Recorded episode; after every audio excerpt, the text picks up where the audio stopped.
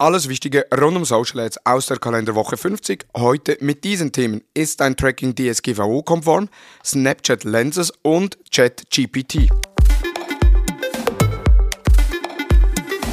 Es ist wieder Montagmorgen und für die meisten oder sehr wahrscheinlich für viele von euch die letzte Arbeitswoche in diesem Jahr. So auch für mich die letzte Arbeitswoche. Es wird sogar eine kurze Woche.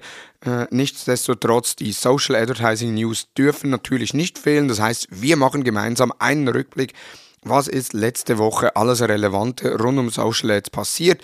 Was gibt es für weitere Themen, die uns interessieren könnten? Von daher starten wir doch direkt und sagen nochmals Hallo und herzlich willkommen zu Digital Marketing Upgrade, präsentiert von der Hutter Consult. Mein Name ist Thomas Besmer.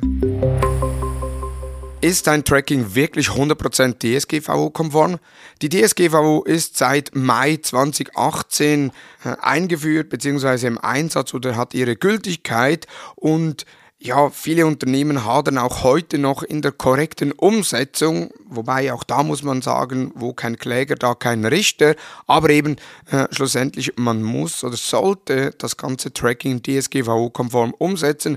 Und da hat unser geschätzter Kollege Tom Thaler einen sehr umfassenden Beitrag auf thomashutter.com veröffentlicht, wo es darum geht, wo er mit einzelnen Mythen und Ausreden rund um das Tracking auflösen möchte.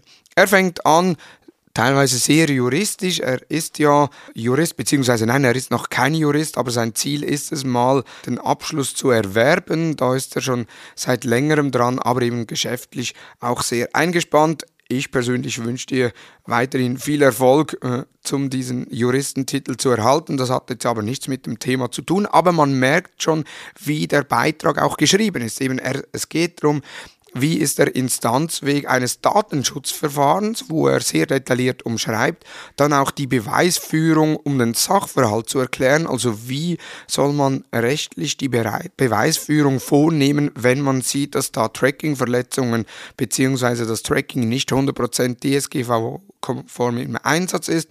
Dann fragt er sich auch, sind die Empfehlungen, die uns Meta abgibt bezüglich Metapixel-Integration, aber auch der KPI, also der Conversions API, dem Server-Side-Tracking, sind die datenschutzrechtlich sauber?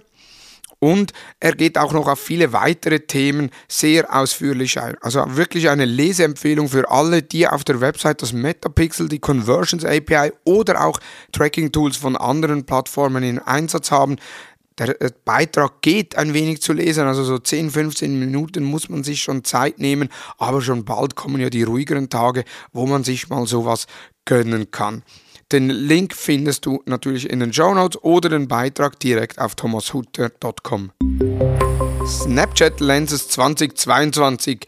Ja, Snapchat steht für Augmented Reality. Sie haben schon sehr früh, die Snapglass rausgebracht. Die hat zwar noch wenig mit Augmented Reality zu tun, aber hatte schon eine Kamera drin, bei der man Snaps erstellen kann und die neuesten Entwicklungen zeigen auch, dass sie da aktuell an einer Brille dran sind, wo man dann eben auch wieder so Videos machen kann, eventuell sogar mit äh, Mixed Reality.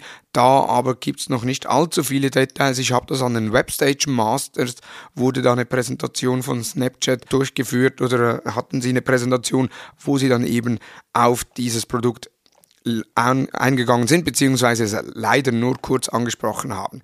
Lenses sind aber wirklich der ja, heiße Scheiß auf Snapchat, wenn man so sieht, es sind drei Millionen äh, Augmented Reality Lenses von mehr als 300.000 Creator erstellt worden im 2022 und mehr als 250 Millionen Nutzerinnen interagieren mit den Lenses. Wenn man bedenkt, Snapchat hat rund 350 Millionen Nutzerinnen, ist das doch eine ordentliche Zahl.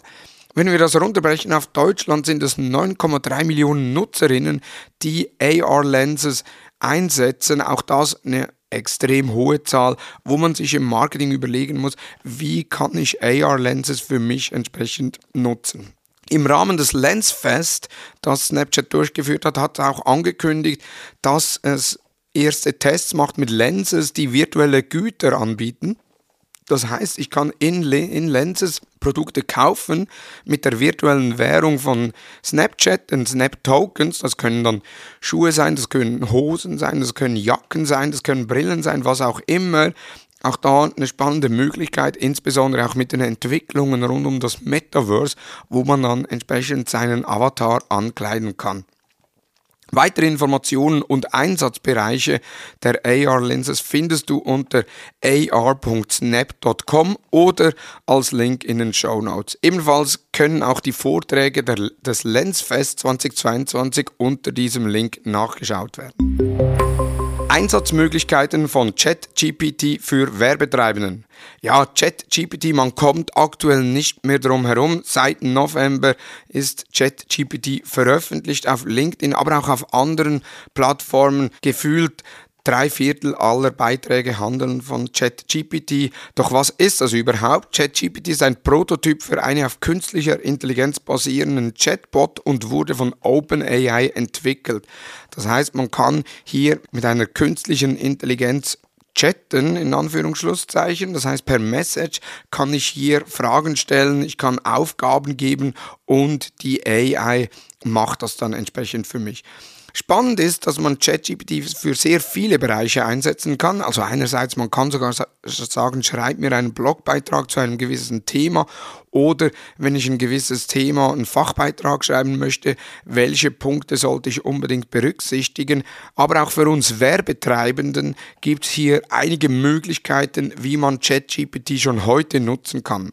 Beispielsweise kann ich Anzeigetexte und Linküberschriften erstellen lassen. Das heißt, ich gehe hin und sage an ChatGPT, erstell mir fünf äh, Instagram-Anzeigetexte für das und das Produkt mit dem Ziel, den Abverkauf zu steigern oder die Nutzer dazu zu bringen, dass sie auf der Website sich über das Produkt informieren. Und ChatGPT schreibt dann fünf solcher äh, Texte, die ich dann in meinen Ads verwenden kann.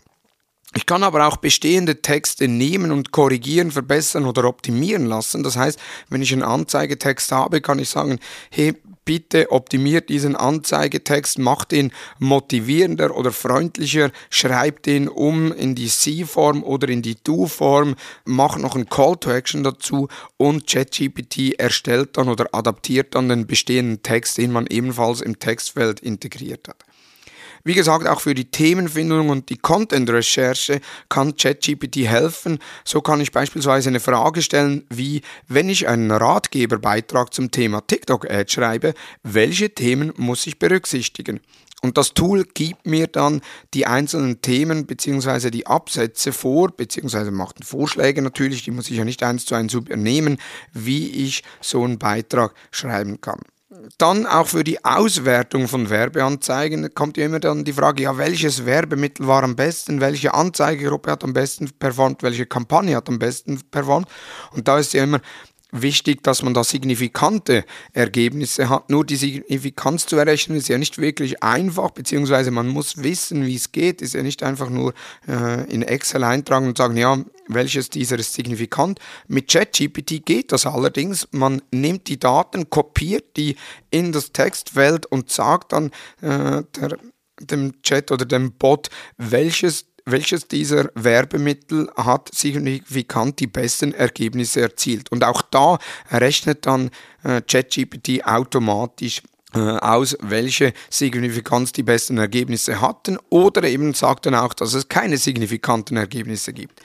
Weiter habe ich auch schon gesehen, dass erste ihre Google-Zertifizierungen mit ChatGPT gemacht haben, also die Fragen dann einfach in, in den Chat kopiert haben und da kamen die Antworten raus, kann man natürlich auch für andere Zertifizierungen nutzen.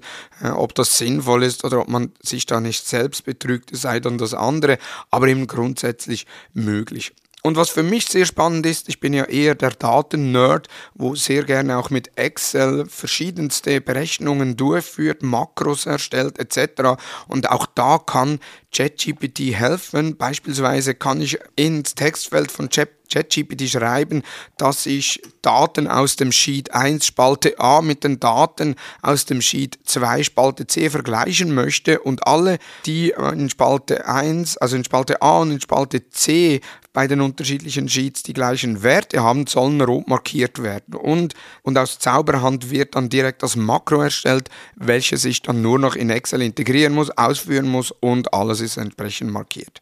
Aber auch, und das finde ich persönlich spannend, um Inspiration zu erhalten, kann ich für meine Podcast-Gäste Fragen bestimmen. Ich habe viele Gäste von Themen, von denen ich wenig Ahnung habe. Und da habe ich dann die Möglichkeit, dass ich hingehen kann und sage, ja, äh, definiere mir Podcast-Fragen für eine Person, die sich beispielsweise mit Neuromarketing in Verbindung mit Werbung auseinandersetzt und ChatGPT gibt mir dann entsprechende Fragen auf, die ich als Inspiration nutzen kann. Also sehr spannend das ganze Tool, momentan noch kostenlos, beziehungsweise aktuell heißt es auch, dass es kostenlos bleiben wird. Man merkt dann aber so gegen Abend ist das Tool schon sehr stark ausgelastet. Es kommen dann auch die Meldungen, dass da relativ viel drauf sind. Trotzdem kann ich es empfehlen, wenn ihr das Tool mal testen möchtet, unter chat.openai, also openai.com slash chat findet ihr das Tool.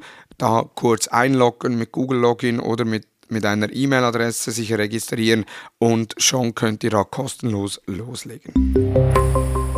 Das waren die News der letzten Woche. Man merkt, es geht Richtung Jahresende zu. So viele Neuerungen kommen nicht mehr auf die Plattform. Trotzdem habe ich mir zum Ziel gesetzt, dass ich auch nächste Woche nochmals versuche, einen Rückblick der Social Advertising News rauszugeben. Von daher, ich hoffe, dass da die Plattformen noch ein paar Neuerungen geben, die ich dann schlussendlich auch euch weitergeben kann. Nun wünsche ich dir einen erfolgreichen Wochenstart.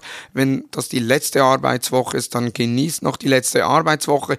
Ich danke dir fürs Zuhören und freue mich, wenn du nächsten Montag wieder dabei bist, wenn es heißt Social Advertising News des Digital Marketing Upgrade Podcasts der Hutter Consult.